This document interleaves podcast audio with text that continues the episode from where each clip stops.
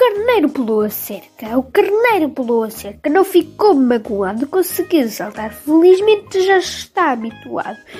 Não foi a primeira vez que o fez, nem tampouco será a última. Se não conseguir passar por baixo, dará um salto por cima. Esta é a sua natureza. Atrás da cerca não consegue permanecer. Bicho indomável, quando o voltar a fazer, ninguém vai saber.